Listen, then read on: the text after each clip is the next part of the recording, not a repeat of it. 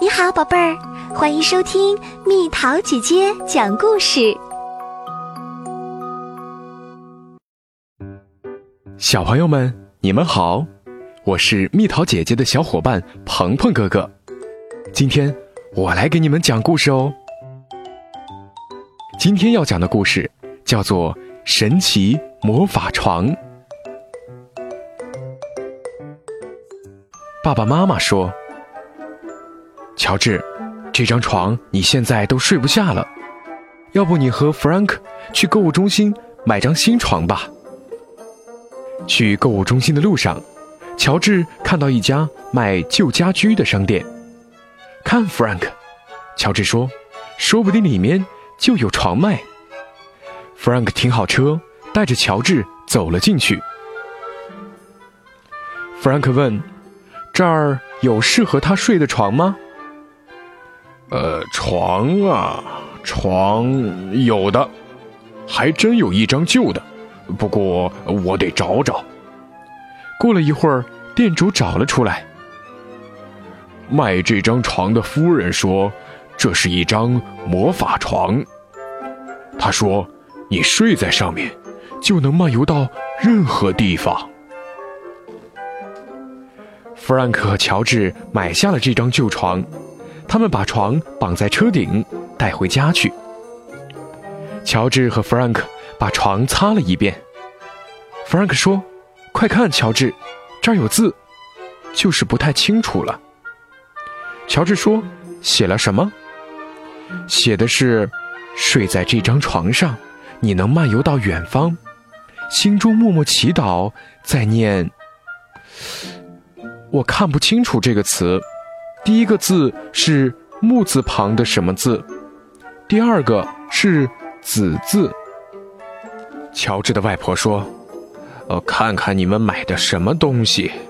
为什么买了一张这么难看的旧床？怎么不去购物中心买一张新床啊？”乔治说：“它很可爱，而且据说它是一张魔法床。”只要睡在上面，就能漫游到任何地方。这天晚上，乔治早早的准备上床睡觉。他开始祈祷，试着说出那个有魔力的词。他不停的试：桃子、橘子、柿子、梅子、柚子、椰子、榛子、橙子。松子，橡子，可是什么也没发生。乔治睡着了。爸爸妈妈问：“昨晚你在魔法床上睡得怎么样？你去了月球，还是到了亚马孙丛林？”到了晚上，乔治又早早的上了床，想试出正确的词。他肯定猜对了，因为他突然和床一起飞到了城市上空。魔法床停在一片原野上，很多小矮人和小仙女围了过来。乔治给他们读了一个晚安故事。第二天吃早饭的时候，乔治决定不告诉任何人他昨晚去了哪儿。到了晚上，乔治又出发了。这一次，他在一片丛林里旅行。乔治碰到一只迷路的小老虎，他和爸爸妈妈走散了，也不知道怎么回家。乔治把小老虎送回爸爸妈妈身边，他们都非常高兴。有一次。乔治在一个山洞里发现了满满一箱珠宝，不过这可惹恼了附近的海盗，因为海盗认为珠宝是他们的。海盗沿着海滩一直追乔治，所以乔治只好想办法逃走。有些晚上，乔治会和海豚一起在海里游来游去，所以有时候。他的床到了早上还是湿湿的。还有些晚上，乔治会让飞累了的鹅搭他的床。他还和一群女巫比赛，看谁飞得快。直到有一天，他们去度假，和外婆说完再见就出发了。不在家的时候，乔治把他的魔法床忘得一干二净。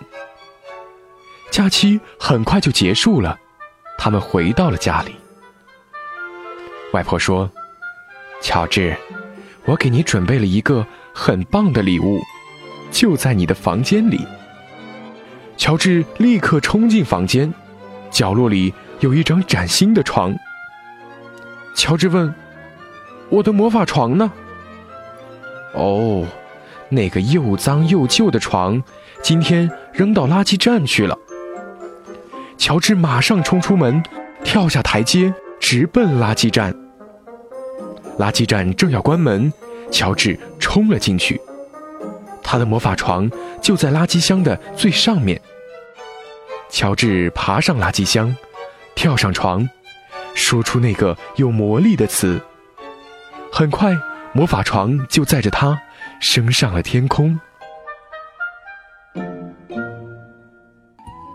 要是你静静的躺在床上，说出属于自己的那个有魔力的词，说不定你也能像乔治一样漫游到远方。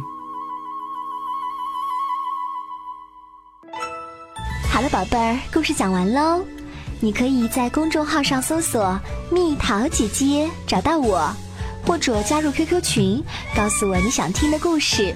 群号是三零零幺七九六四七。小朋友，晚安。